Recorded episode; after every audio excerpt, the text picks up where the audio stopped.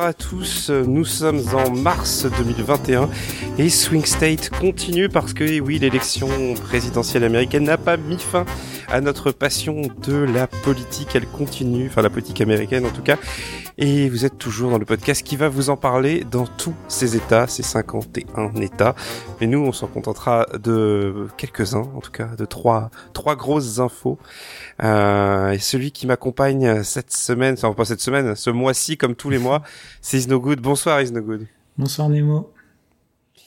Alors on est un peu claqué parce que bah voilà on est en fin de mois et comme vous le savez en ce moment la situation n'est pas forcément hyper idéale en France et on va aller voir un pays qui lui a l'air de s'en sortir un peu mieux en ce qui concerne la pandémie mondiale. On, va, on va, on va voir ça ensemble. Après les quelques petites news qu'on va faire, euh, on ira en Alabama et en Virginie.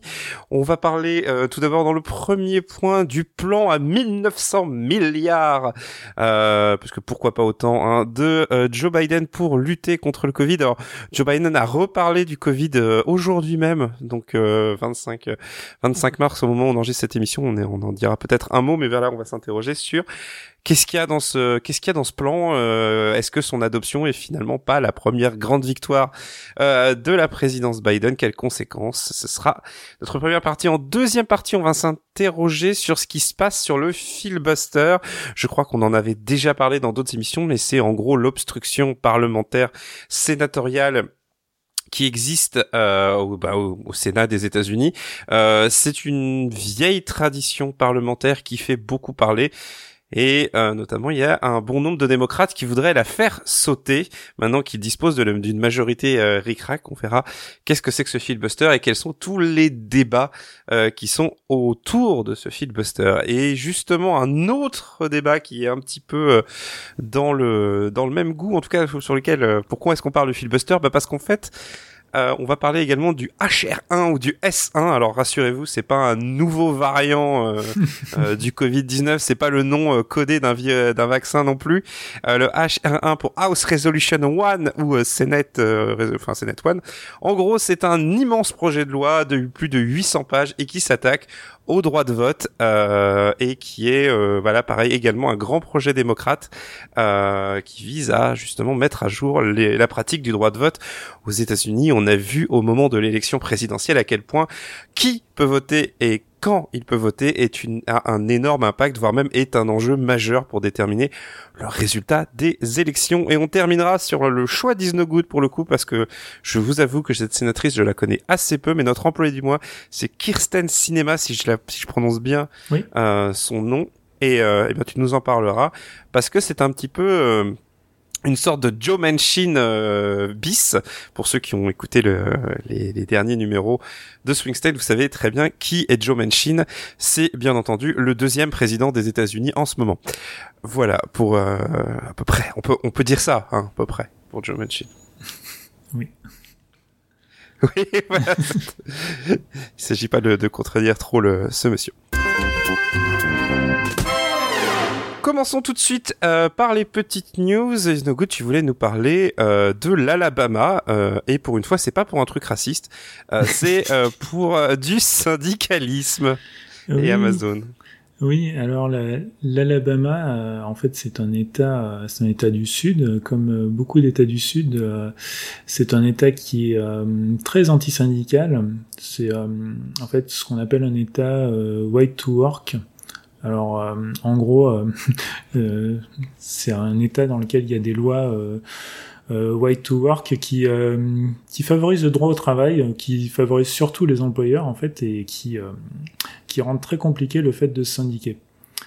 Euh, alors, faut, faut se rendre compte que dans ce genre d'état, euh, pour se syndiquer, déjà il faut qu'il y ait euh, un certain nombre de salariés dans une entreprise qui manifeste le désir euh, de, de, créer un syndicat.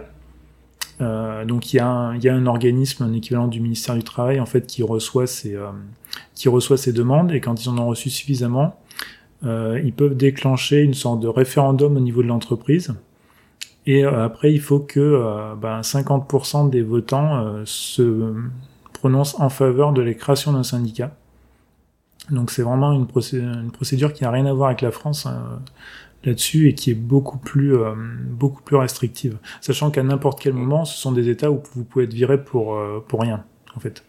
On a noté que cette question du syndicalisme là se pose pour Amazon, mais il avait déjà été question largement des pratiques anti-syndicales d'une autre grosse entreprise américaine qui est Walmart. Walmart, tout à fait.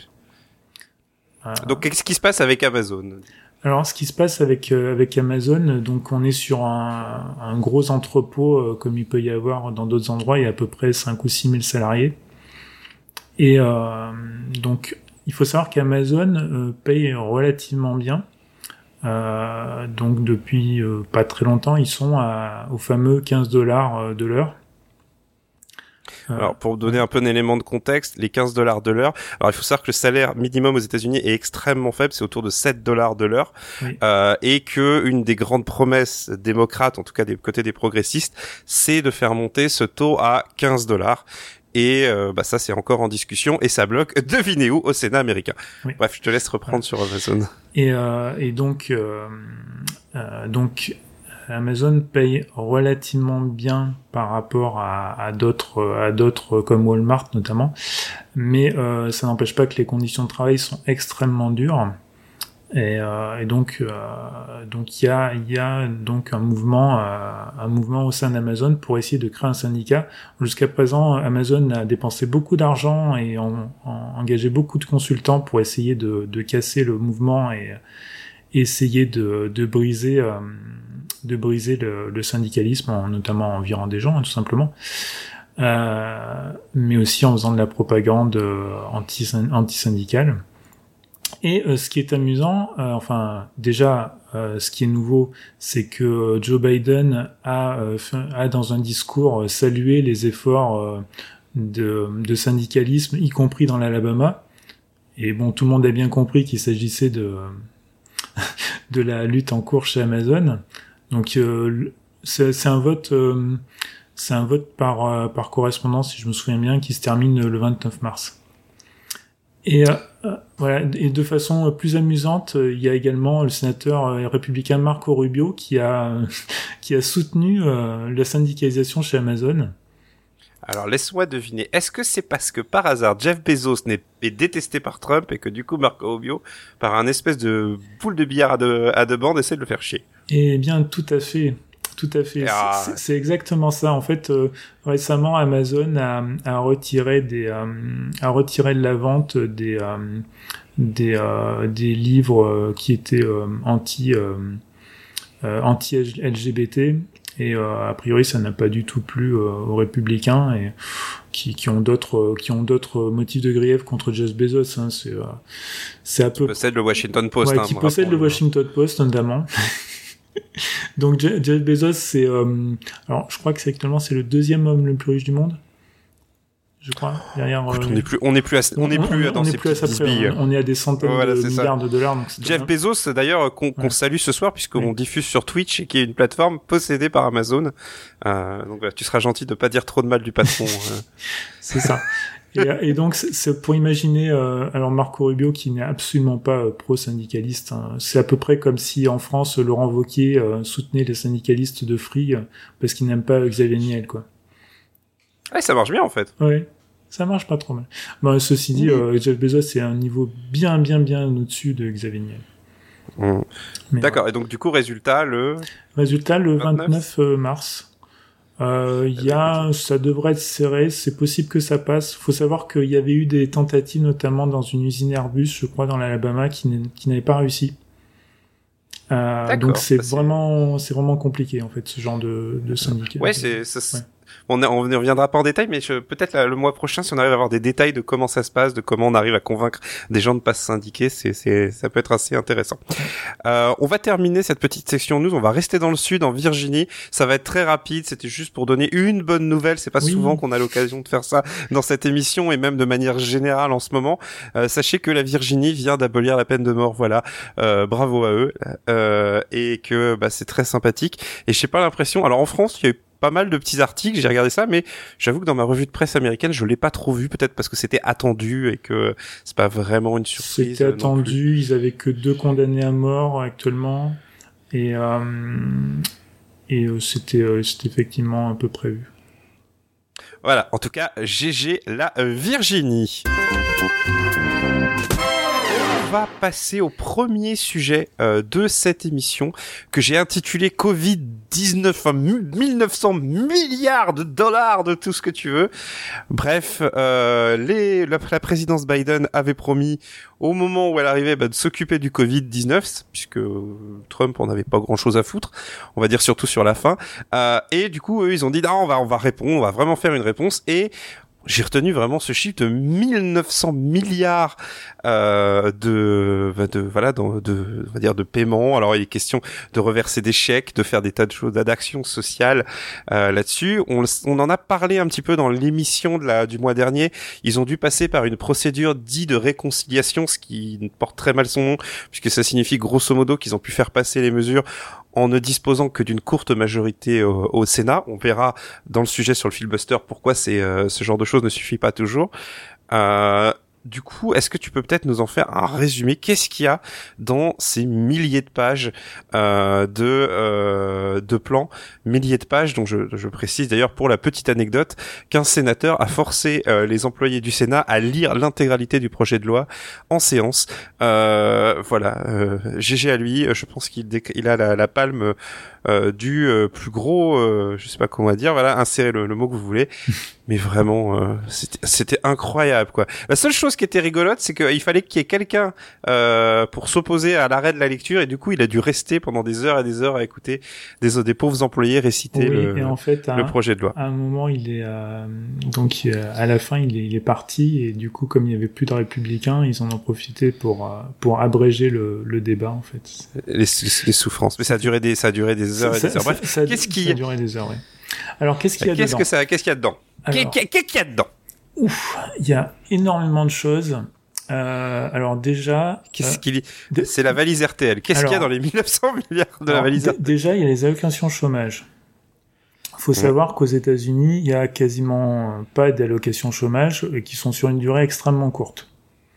Euh, donc, ce que fait le, ce que fait ce euh, ce, ce, projet, ce, cette loi, c'est euh, étendre les, euh, les allocations chômage jusqu'au jusqu'au 6 septembre, je crois.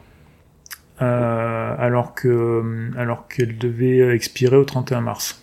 Donc déjà, ça donne quelques mois de quelques mois de répit aux chômeurs qui sans ça n'auraient rien du tout.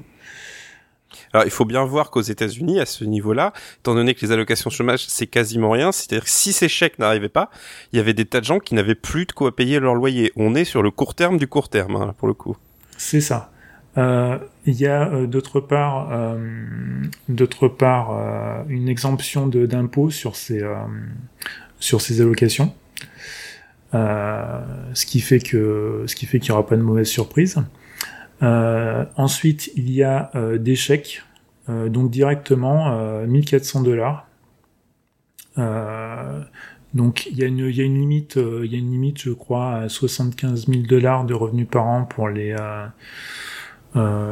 pour les personnes seules, un peu plus pour les couples. Enfin, voilà. Mais en gros, tous ceux qui sont en dessous des plafonds, ils reçoivent un chèque de 1400 dollars. Donc c'est de l'argent directement distribué. Donc on, on peut pas faire plus euh, plan de relance euh, on vous donne pour consommer. Quoi. ah bah pour le coup. Oui, voilà. Euh, ensuite, il y a des, il y a une extension de des plans d'assurance santé. Il faut savoir que quand on quand on perd son emploi aux États-Unis, on perd également son assurance santé. Alors il y a il y a un programme qui permet de, de, de, de conserver son assurance santé, euh, un peu comme en France, vous pouvez conserver votre mutuelle si vous quittez votre employeur, sauf que ça coûte beaucoup plus cher. Et là, ça coûte énormément plus cher. C'est genre euh, cinq fois plus cher, quoi. Donc euh, le sachant que si vous n'avez pas de mutuelle, enfin, voilà, vous imaginez. Oui, non, c'est aux États-Unis, c'est vous imaginez la, la, vie sans la sécu, hein, c'est c'est. Euh, donc, donc ça, ça paye, euh, ça paye ce programme-là, donc ce qui permet aux gens de garder leur assurance santé. Euh, ça augmente également les les, les soutiens pour pour avoir une assurance santé justement. Euh, ça donne énormément d'argent euh, aux collectivités locales, euh, c'est-à-dire, ben, enfin, je parle de collectivités locales, je suis très français, mais les villes, mais également les États. Donc tous les, en fait, tous les, les villes ou les États qui sont en déficit parce que les, les recettes se sont effondrées, donc ils sont renfloués par ce, par cette loi. Il y a également des choses sur les prêts étudiants. Il y a il y a un truc très important euh, qui, qui, risque de faire beaucoup à l'avenir, c'est euh, une sorte d'allocation familiale. Donc il y a un crédit d'impôt pour les enfants, euh, ce qui revient en fait à mettre en place euh, des allocations familiales. Ça c'est une grande nouveauté pour les États-Unis. Euh, alors, ce qui le, le truc le truc assez amusant là-dedans, c'est que comme ça coûte relativement cher, ils l'ont mis que pour deux ans. Mais évidemment, c'est quelque chose qui est extrêmement populaire. Et, euh, on peut le dire, d'ailleurs, ce plan est extrêmement populaire. Ah oui, tout à fait. Tout à fait. On est, on est dans genre. Euh, c'est 70%, 70%, je crois. Ouais, 70%. Ouais, c'est un truc de fou. Hein. Vous, vous, imaginez ici si Macron il faisait une décision qui plaisait à 70% de la population? C'est. Non mais faut, faut, faut, faut, imaginer. Euh, faut imaginer un chèque de un chèque de 1500 euros pour euh, pour quasiment tout le monde euh, avec, euh, enfin, c'est en, fait, on n'a pas, on n'a pas du tout l'habitude de ce genre de truc en France. Euh, même aux États-Unis, ils n'ont pas trop l'habitude, en fait.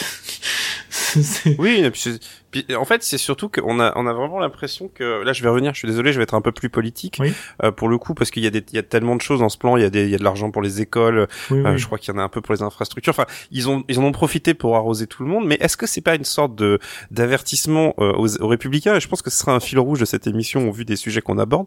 Mais est-ce que c'est pas un avertissement de la majorité démocrate en disant aux républicains, bah écoutez, vous voulez pas jouer avec nous Eh ben nous, on va, on va faire passer le maximum de trucs tant qu'on peut, quoi et, euh, et on profite du Covid et puis ben on profite euh, cet argent les gens en avaient besoin quoi. Mais euh, est-ce que c'est pas un, un, passage en force tout simplement euh, euh, de la présidence Biden en disant bah ça va pas être Obama avec moi ça va être euh, on va passer quoi. Oui. Alors ce qu'il faut savoir c'est que sous Obama en tout début il y avait eu un plan de un plan de relance suite à la crise financière qui était à ce moment-là de 900 et quelques milliards euh, il y avait eu une volonté à l'époque de justement pas atteindre les 1000 milliards de dollars. Et euh, à l'époque et rétrospectivement, en fait, il y a beaucoup d'économistes a priori qui considèrent que euh, ce plan n'avait pas été aussi important qu'il aurait dû mm. et euh, pas assez pas assez ambitieux et que du coup, euh, du coup, le, la croissance n'avait pas été euh, suffisamment forte par la suite. Et chez les démocrates, il y avait cette, idée, cette idée-là que en fait, on n'a pas été assez fort en 2008. Du coup, on s'est pris une raclée en 2010. Et cette fois-ci, on va pas se faire avoir. On va pas chercher à, euh, gratter à tout prix des votes républicains, euh, essayer de, limiter. Là, euh, le déficit, rien à foutre. on y va à fond. Ah oui, pour le coup. Ah oui, non, pour le coup, oui. De toute façon, les taux d'intérêt sont quasiment sont négatifs ou quasi négatifs, donc. Et, euh, enfin, oui, oui. Oui. Mais, euh, mais bon, euh, effectivement, ça, ça explose. Enfin, c'est c'est c'est difficile de se rendre compte en fait de c'est quasiment c'est pas doubler le budget mais c'est c'est quelque chose comme plus 50% sur le budget enfin, c'est énorme. Alors c'est un des c'est un c'est un des avantages d'avoir euh, tous les pouvoirs, d'avoir le Sénat, la Maison Blanche et le Congrès, c'est que bah ce genre de choses peut passer. Euh, je terminerai sur cette partie avec une question du chat de Carly Leach qui est venu nous écouter, que je remercie, qui nous dit en gros sur les allocations euh, familiales, la plus grande natalité aux USA, est-ce que ce serait pas les latinos latinos dont on a on a déjà parlé dans cette émission en tant qu'électorat très très disputé euh, alors peut-être, ce qui est amusant, c'est que Mitt Romney a poussé, euh, a poussé ce, ce point-là. En fait, il avait sa, sa proposition là-dessus. Alors peut-être Calais qui est Mitt Romney, ancien euh, candidat à la alors, présidence Mitt Romney, c'est un euh, sénateur républicain. C'est un sénateur républicain de l'Utah qui est un mormon qui, qui traditionnellement ont beaucoup d'enfants aussi, donc qui, qui c'est vrai. voilà, qui sont. Euh, ils, ils, sont contre la contraception pour te pour être voilà. Euh, oui, oui également et, et, en général ils sont assez euh, assez euh, pro famille nombreuse et c'est c'est quelque chose qui est très populaire aussi ça. donc c'est assez difficile d'aller contre contre donner de l'argent pour les enfants. Et ce qui est ce qui est aussi intéressant, c'est que ça va contre un mouvement qui était de, de dire euh, bah, plutôt que de donner de l'argent, on va donner euh, par exemple euh, des bons pour acheter de la nourriture ou directement directement des choses. Le contrôle social. Voilà le contrôle social. Et là en fait, on est complètement à rebours de ça et on est vraiment on donne de l'argent aux gens qui en ont besoin et bah, ils en font ce qu'ils ce qu'ils veulent. Et ça c'est vraiment un changement majeur. Enfin par rapport à, là on est en train de revenir sur euh, quelque chose qui était installé dans les années Reagan. Et c'est euh, c'est un changement majeur chez les démocrates euh. donc hum. faut faut pas sous-estimer ce qui est en train de se passer là-dessus non, d'autant plus que les démocrates, euh, comme je disais quand je voulais dire c'est pas Obama, c'est que cette fois ils sont en train de communiquer à fond là-dessus, c'est-à-dire que euh, bah, c'est comme très souvent en politique, il y a évidemment ce que vous faites, mais il y a également ce que vous dites que vous faites. Et, euh, et là, euh, je pense que Biden a déjà dans le dans le, dans le viseur les élections de mi-mandat 2022 et que ce plan-là, on il risque d'être martelé euh, dans les clips de pub, dans les dans les discours et compagnie, et que c'est, je pense, un angle mort clairement pour les républicains qui s'y sont posés en masse. Et c'est pas pour rien qu'ils essayent actuellement aux États-Unis de changer la conversation en reparlant de l'immigration et notamment de ce qui se passe à la frontière avec le Mexique. Mais on en reviendra à ça probablement le, le mois prochain. Música Deuxième partie, euh, donc deuxième sujet dont on, va débattre dans ce dans cette émission, euh, il s'agit du filibuster. Alors le filibuster, vous en avez peut-être déjà entendu parler déjà parce que vous écoutez cette émission et c'est ça fait de vous des gens extrêmement bons et extrêmement bien. Bravo à vous. Euh, et on fait revenir les aimés tout ça. Euh, et du coup, bah, en fait, le filibuster pour vous expliquer ce que c'est. On revient au Sénat encore une fois, mais comme comme on vous l'a dit et quand vous le redira, c'est une institution centrale euh, de la politique américaine euh, dans, dans cette période. Mais le filibuster, grosso modo, c'est de l'obstruction parlementaire. On pourrait dire ça en français. Et l'idée, c'était de dire qu'à la base, eh bien, on peut pas interrompre un débat au Sénat. Le débat peut continuer indéfiniment tant qu'il y a des gens qui parlent et euh, tant qu'il n'y a pas une majorité de 60% des sénateurs, c'est-à-dire 60 sénateurs, pour dire qu'ils sont ok pour arrêter le débat. Donc c'est vraiment de l'obstruction parlementaire. Ça a été mis en scène dans des films, notamment Monsieur Smith au Sénat. Donc je me sers comme comme, comme illustration. Alors, la réalité et on en a parlé également avec Rand Paul euh, le mois dernier, euh, c'est que bah, le filibuster aujourd'hui c'est plus euh, quelque chose qu'on pose. On dit bon bah voilà je filibuster, ça veut dire en gros je vais pas me mettre à parler à réciter le l'annuaire, mais grosso modo je bloque les débats. Aujourd'hui avec la très courte majorité des démocrates au Sénat, rappelons qu'ils ont autant de sénateurs que les républicains mais que comme la vice-présidente est démocrate, elle peut, elle peut débloquer, elle peut débloquer les votes que le filibuster peut euh, être utilisé sur à peu près toutes les lois, sauf la nomination des juges et justement la procédure de réconciliation du budget. Aujourd'hui se pose la question pour les démocrates s'ils veulent continuer à pousser leur avantage euh, au Congrès de s'en débarrasser. La question n'est évidemment pas si simple puisque évidemment il y a tout un tas de sénateurs centristes, donc le fameux Joe Manchin et euh, Kirsten Sinema dont on parlera, qui peuvent poser problème, sachant que les républicains ont vraiment montré beaucoup les crocs en disant attention, si vous abolissez le filibuster, croyez-le que, que le jour vous perdez euh, la majorité, nous, on ne s'embêtera plus non plus. Donc voilà, le filibuster à la base, c'est un outil qui était fait pour euh, bien discuter entre gens raisonnables et donner à, l'opposition une sorte de d'arme d'obstruction. Là, comme on, en est, on est dans des temps hyper polarisés, eh bien cette question revient au centre, au centre du débat et Joe Biden a notamment déclaré plusieurs fois, il l'a redit aujourd'hui, qu'il était non pas pour la suppression du filibuster, mais pour une modification de ce filibuster, c'est-à-dire qu'il veut obliger les sénateurs républicains à parler, parler, parler pendant des heures jusqu'à ce qu'ils s'épuisent d'eux-mêmes. Est-ce que j'ai bien résumé le, débat en cours? Euh, Oui, c'est très bien résumé. C'est très bien résumé. C'est un, une vision un petit peu hum, optimiste du rôle du filibuster. Euh, oui. Parce que dans la, dans la pratique, ça a été surtout utilisé, euh, avant que ce soit utilisé ces, ces dernières années par les républicains pour tout bloquer. Euh, ça a surtout été utilisé dans les années 60 pour bloquer toutes les lois d'avancée sur les droits civiques. Oui. Euh, est-ce que tu peux, tu peux peut-être nous en dire un peu plus, disons simplement. Oui. Euh, alors, jusque hum, le, le filibuster, c'est quelque chose qui a toujours, euh, qui a toujours plus ou moins existé. qui était très peu utilisé. donc je crois qu'au début du XXe siècle, ils ont mis en place une procédure pour pour interrompre un débat justement parce que avant il n'y avait pas de moyens. Donc il l'avait fixé au départ à 75%, ça a été descendu à 60 après.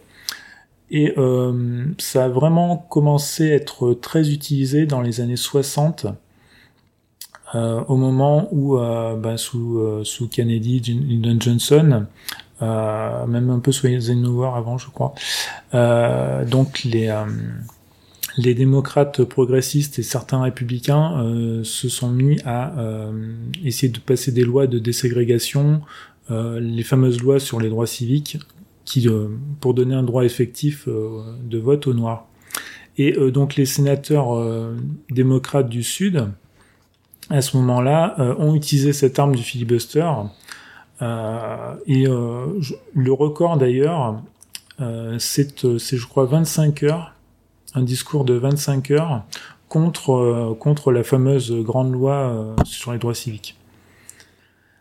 donc ça, mais à l'époque, euh, en fait, bon, il parlait pendant des heures et puis au bout d'un moment, euh, bah, c'était plus possible et, euh, et, voilà, ça s'arrêtait. seulement, le problème de l'époque, c'est que pendant que pendant qu'il faisait ça, bah, il faisait rien d'autre. Et, et donc, bah, à un moment, pour éviter que, que ça bloque tout, ils ont ils ont changé en fait le système et euh, qui, qui, a donné le système actuel où en fait où il suffit de menacer de de bloquer euh, pour que euh, pour que rien ne se passe. Euh, la contrepartie, c'était que euh, ben, on pouvait traiter d'autres d'autres affaires en parallèle. Euh, et du coup, même si des lois étaient bloquées, concrètement, on pouvait avancer sur autre chose. seulement ces dernières années, on arrive à un blocage sur tout.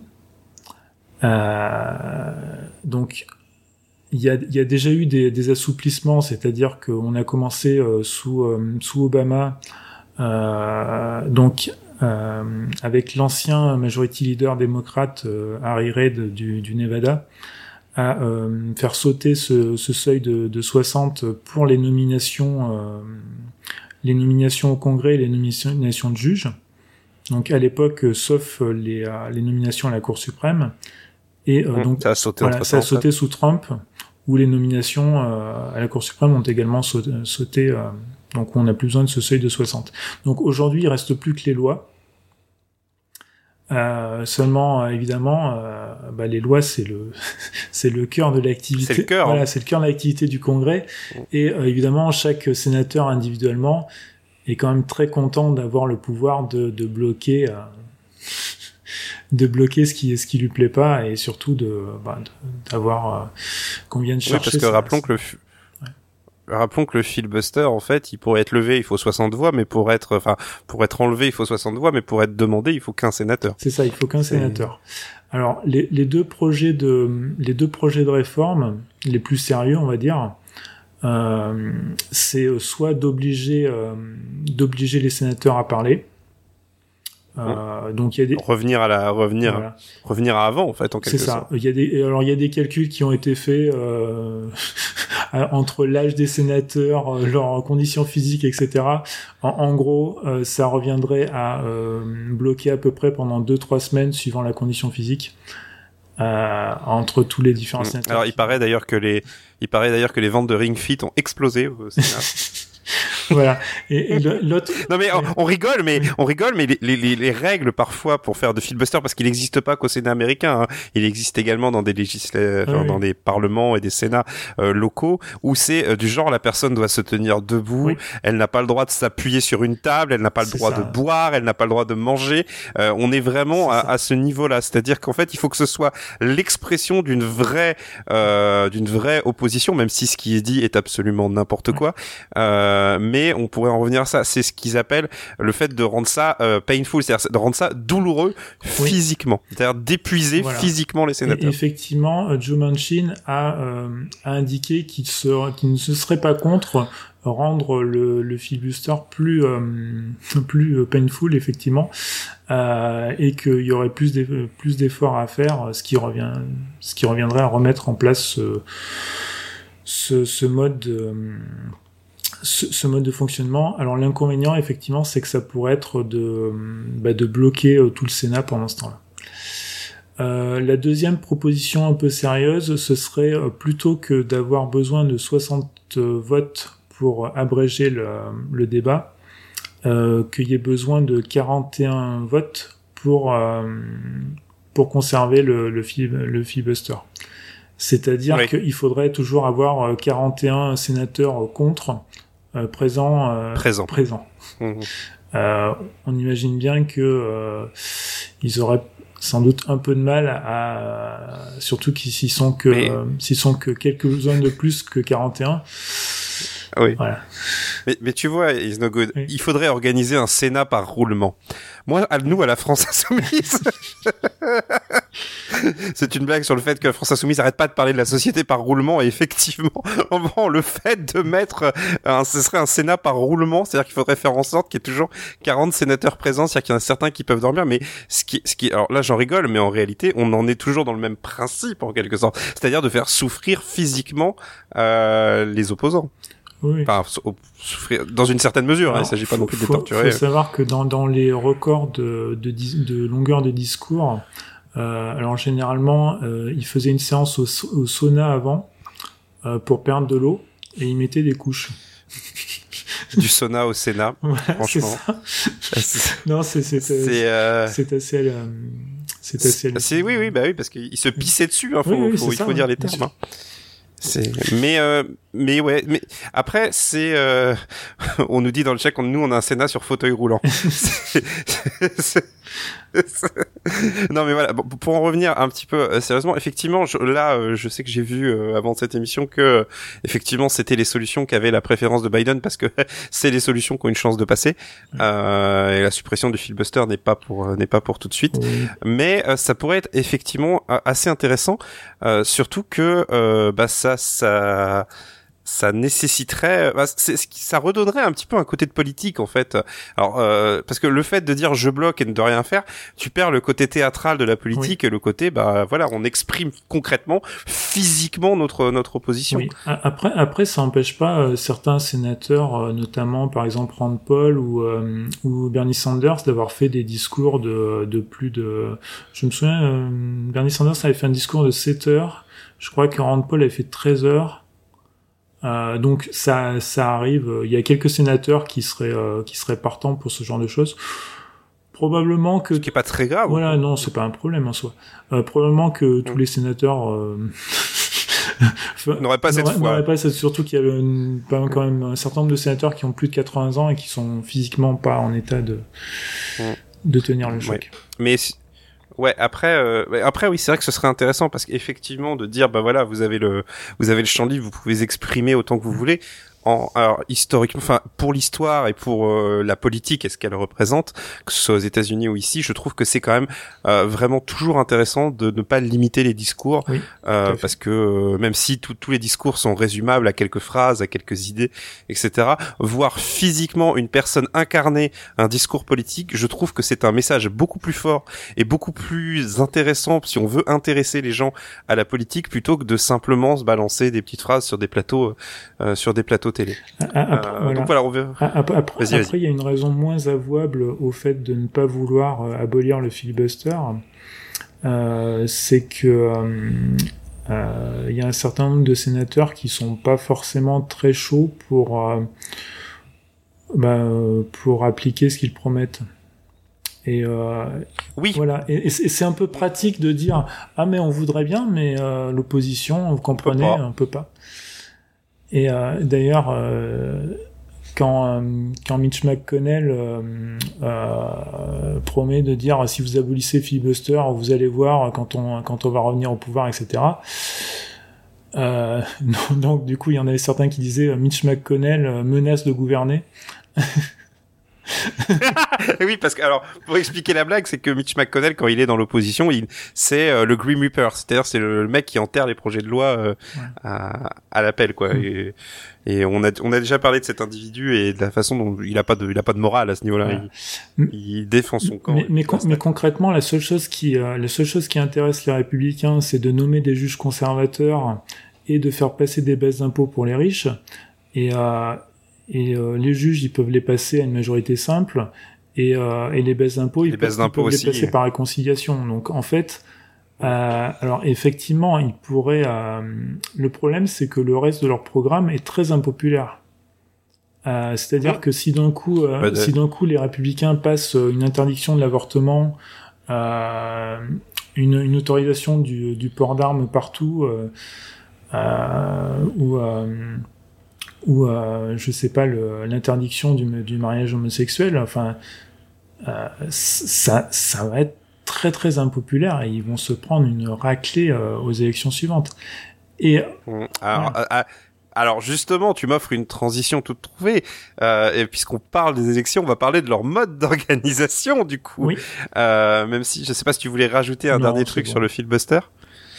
bah, parfait. Euh, je voulais juste rajouter sur, oui, largement. Je voulais juste rajouter pour pour donner un exemple concret parce que tu as parlé euh, de ce que feraient les républicains, mais euh, ce que le, le raisonnement que tu as dit est aussi valable pour les démocrates.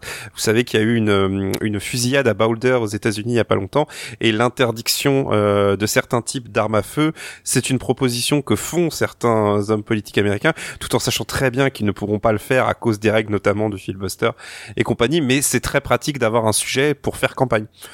Voilà, c'est des sujets euh, qu'on n'a pas l'intention de régler, mais qui sont très bons pour amener des gens euh, euh, dans les dans les urnes. Prenez en France le cannabis par exemple.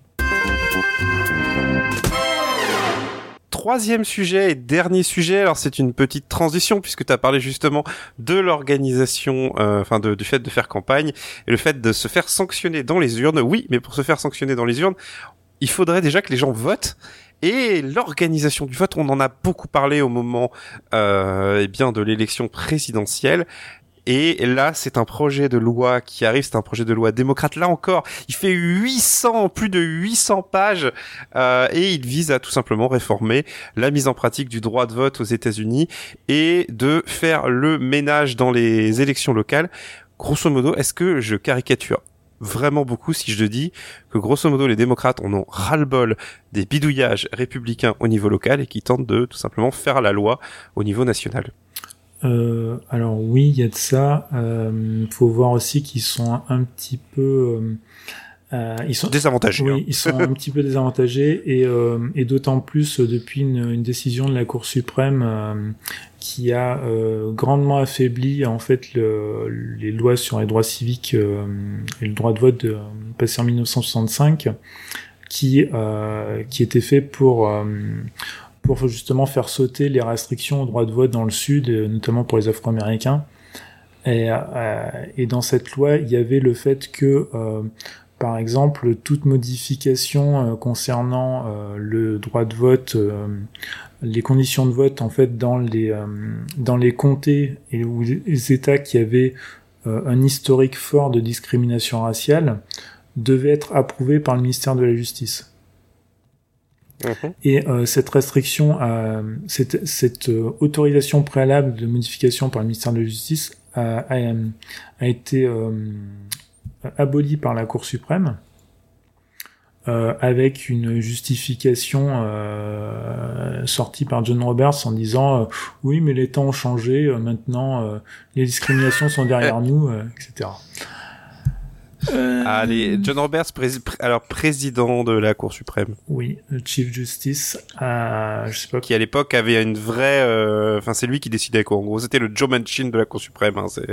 C'est c'est lui qui avait le vote décisif un petit peu avec les, puisqu'il y avait cinq conservateurs, quatre euh, démo... enfin cinq euh, conservateurs, quatre démocrates, et lui était un peu le swing vote en mhm. fonction des en fonction des sujets. Ouais, c'était euh, c'était c'était Kennedy à l'époque, mais euh, mais Robert c'était euh, était. Ah pardon, excuse-moi, je pensais qu'il était président à ce moment-là. Euh, si si, il était. Si si, il était président, mais mais Kennedy était oui, plus swing vote. Ouais. Mais oui, voilà, mais, Kennedy était pas très progressiste là-dessus, donc. Ouais. Donc bref, c'est devenu n'importe quoi au niveau du financement. Ça a été Free Fire pour tout le monde, c'est ça?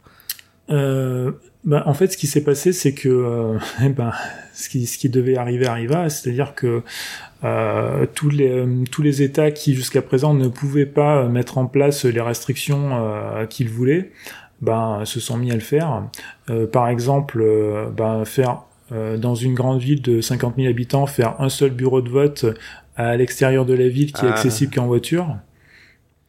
Donc évidemment, bah, tous ceux qui n'ont pas de voiture, les pauvres, souvent afro-américains, ben, il peut, du coup, ils pouvaient pas aller voter. Euh, donc voilà, c'est une façon. Euh, euh, vous avez le, le, fait de, de mettre moins de, de, bureaux de vote dans les quartiers noirs que dans les quartiers blancs, par exemple. du coup, vous devez faire la, la, queue pendant 6 ou 7 heures pour pouvoir voter. Il enfin, y, a, y, a, plein de restrictions euh, sur l'inscription sur les listes électorales, sur l'organisation des bureaux de vote, etc. Enfin, il y a, plein, plein, plein, plein de choses. Euh, sans compter euh, tout ce qui est découpage électoral. Et euh, donc effectivement, la, le projet de loi des, démocrates, en fait, s'il fait 800 pages, c'est parce que donc déjà il met à jour le Voting Rights Act pour, par exemple, restaurer cette, cette autorisation préalable par le ministère de Justice de toutes les modifications. il met en place, il oblige à avoir un enregistrement facilité sur les listes électorales, voire un enregistrement automatique sur les listes électorales. Euh, donc, euh, il met en place des, euh, des commissions indépendantes pour pour définir les circonscriptions. Voilà. Il y a des choses sur le financement des campagnes électorales. Enfin, ils ont ils ont mis à peu près tout ce qu'ils pouvaient mettre pour. c'est un gros paquet cadeau. un gros paquet cadeau. Mais mais le pire, c'est que bah, c'est pas si partisan que ça, en fait.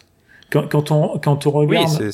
Voilà, quand, quand on regarde les. Euh, euh, alors oui, ça favorise, ça favorise, euh, ça permet à des, des, gens qui avaient des difficultés à voter de voter, mais mais quelque part, enfin, enfin les républicains peuvent ont qu'à aller chercher ces votes-là, quoi.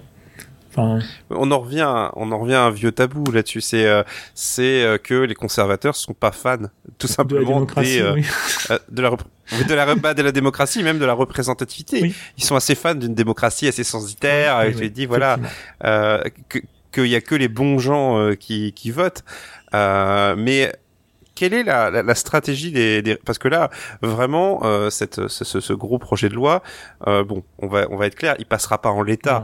Euh, il y, a, y a trop il y a trop d'opposition euh, notamment au niveau des, des centristes pour que ça passe. Mais euh, est-ce qu'il est impossible qu'il y en ait une partie qui passe? Que genre il y a des négociations en cours entre entre les sénateurs démocrates en disant bon il faut qu'on trouve un accord entre nous pour être sûr qu'au moins il y a quelque chose qui passe. Et est-ce parce que on va être clair, là je pense que avoir des voix républicaines, surtout vu le contexte du moment, c'est mort. Ah oui. Mais est-ce que c'est possible d'avoir euh, un accord au Sénat entre dans le caucus démocrate euh, d'avoir les 50 50 sénateurs démocrates qui décident de voter ensemble une partie de ce euh, gigantesque projet de loi?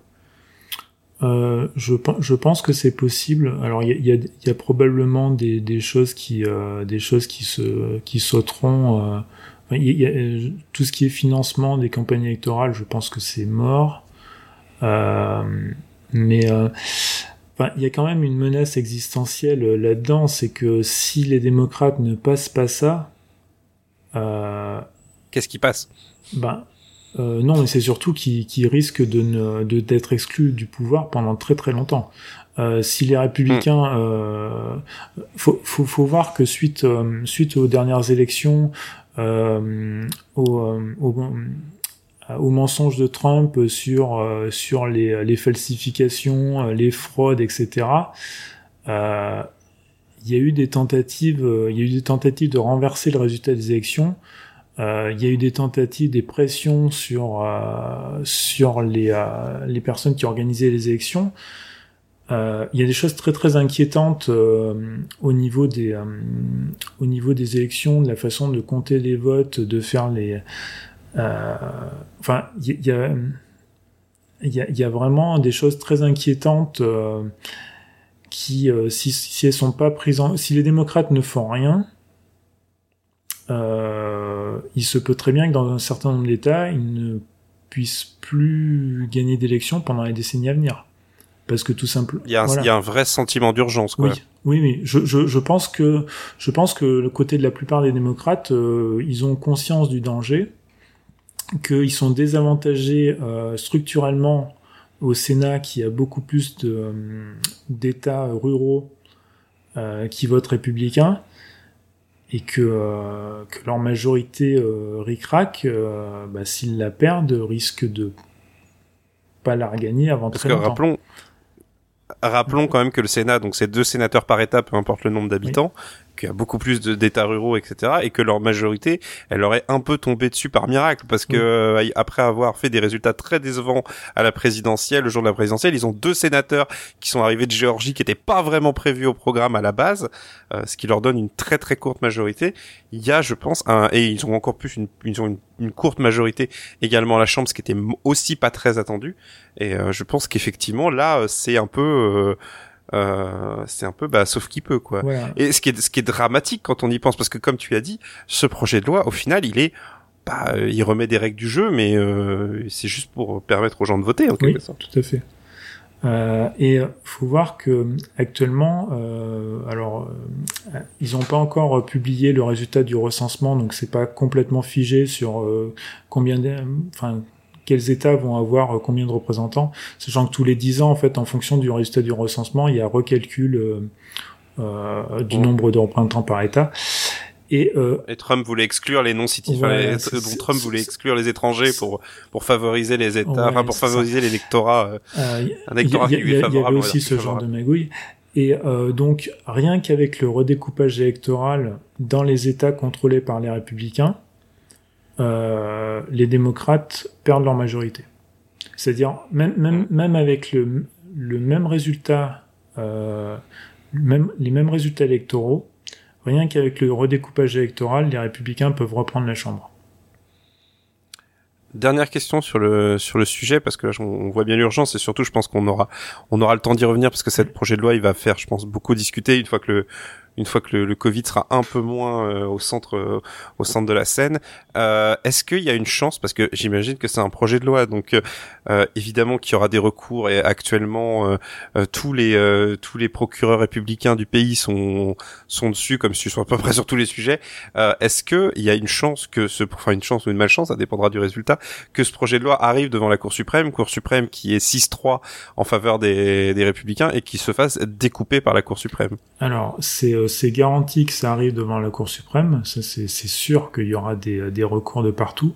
Euh, ce qui fait que probablement, même si c'était voté maintenant, c'est même pas sûr que ça puisse s'appliquer avant 2024 parce que ce serait, de toute façon suspendu le temps des recours. Euh, alors, faut, faut voir que la Constitution donne quand même le pouvoir au Congrès d'organiser les élections. Euh, donc il y a ça, ça dépend. Il y a un certain nombre de choses qui euh, seraient quand même assez difficiles à annuler. Mais par contre, je pense que tout ce qui est genre euh, règles de financement des campagnes électorales, c'est mort, quoi. Même s'ils arrivaient à le faire voter, euh, ça, ça sauterait à coup sûr. Euh, je, je, je, honnêtement, euh, peut-être que hum, je pense que l'essentiel peut survivre à la Cour suprême. Là-dessus, je- voilà. D'accord, Mais je, je pense que c'est pas, ça sera pas le plus difficile. Le plus difficile, ça sera de voter la loi. Euh, D'accord. voilà. Mais je suis. Parce que moi j'avais une vraie interrogation là-dessus parce qu'après tout si la Cour suprême il n'y a personne pour la contrôler avec une forte majorité conservatrice. Et je me dis qu'après tout tout est possible. Mais après il y a peut-être effectivement ce backlash qui pourrait revenir derrière. Euh, dont on a déjà parlé avec le fait que la Cour suprême, bah, c'est une autorité, euh, on va dire, qui n'a aucune armée pour Oui. imposer, euh, pour Oui. imposer, euh, pour imposer ses décisions, et que même à forte majorité conservatrice, elle doit quand même se maintenir une certaine apparence. On arrive sur la, la fin euh, de cette émission. Alors l'employé du mois, je dois dire que c'est toi qui l'as choisi parce que je connais très peu de choses euh, sur cette dame. Peux-tu euh, nous présenter notre employé du mois, notre sénatrice du mois? Alors, notre sénatrice du mois, c'est Kirsten Cinema, donc sénatrice euh, d'A- d'Arizona. Alors, cinéma, ça s'écrit avec un, un S.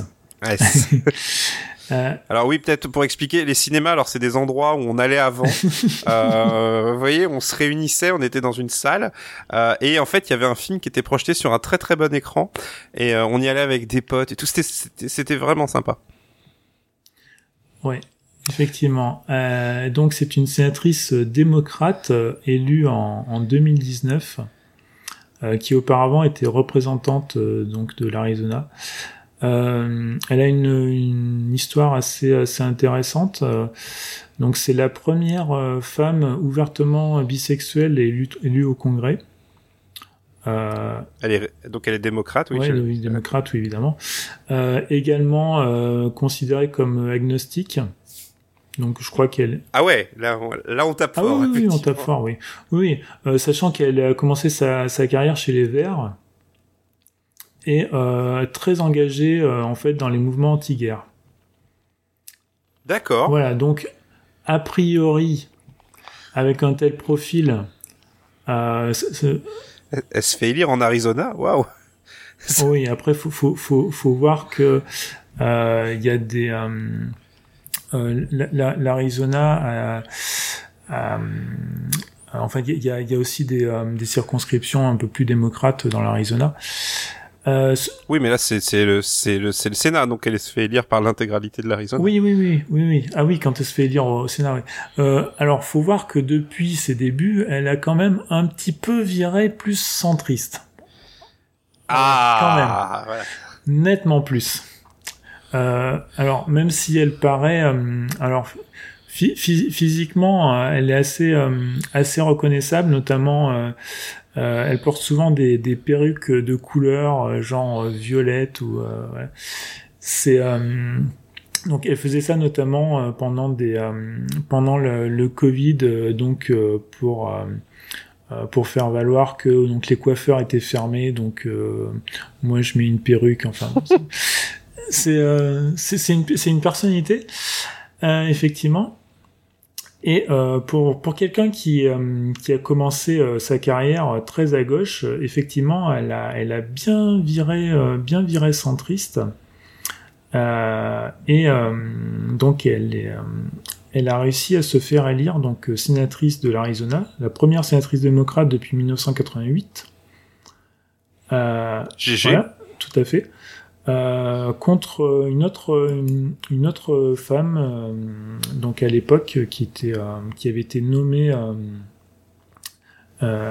qui avait été nommée en fait si je me souviens bien pour pour succéder à, à John McCain. Ah oui c'était d'accord oui je vois parce que John McCain est mort en est mort en cours de mandat et du coup bah c'est le gouverneur qui a nommé un, une remplaçante. Qui a nommé, qui a nommé une remplaçante. T'en parles. Et euh, c'était pas Max Sally ou un truc ouais, comme ça c'est ça, Martin McSally. Martin McSally qui a réussi mmh. à, à, qui a réussi à perdre. À reperdre. Qui a réussi, réussi à reperdre, oui. C'est, c'est... Parce qu'elle a pas réussi à se faire élire une première fois, mais c'est Martin McSally, c'est vraiment l'histoire d'une loseuse de l'Arizona pour oui. le coup. C'est euh, ouais bon enfin c'était euh, c'était un peu un sujet un sujet euh, connexe mais euh, effectivement euh, donc Marthe, donc Kirsten Cinema donc s'est fait élire en tant que en tant que centriste. Alors elle a été pas mal attaquée justement sur son passé sur son passé chez les Verts anti-guerre etc ceci dit en fait quand elle a été élue représentante elle a elle, fait, elle a fait partie des Blue Dogs, euh, donc euh, les, euh, les démocrates centristes, donc plutôt sur des positions, on va dire, fiscalement, enfin, assez, assez conservateurs. donc, bah, disons, ouais. disons qu'ils ménagent la chèvre et le chou pour des raisons électorales. Ouais, c'est ça. Pour, donc, pour donc elle était déjà à la Chambre, elle était déjà plus classée dans les centristes et elle, est, elle a continué sur, sur cette lancée euh, donc au, au, au Sénat. Euh, alors ce qui est assez curieux, c'est que le donc les euh, là en 2000 euh, en 2020 les, euh, les démocrates ont réussi à remporter le deuxième siège de sénateur euh, de l'Arizona avec Mark Kelly qui est qui est un ancien astronaute et qui a fait une campagne un peu plus à gauche et, euh, et qui est euh, pourtant euh, actuellement beaucoup plus populaire que Kirsten Cinema. Euh, en fait, c'est assez étrange parce que Kirsten Cinema, donc, elle s'est plutôt alignée sur Joe Manchin, donc elle est, euh, elle est très fortement opposée à, à la réforme du filibuster. Euh, donc, elle est, elle était contre l'augmentation du salaire minimum à 15 dollars.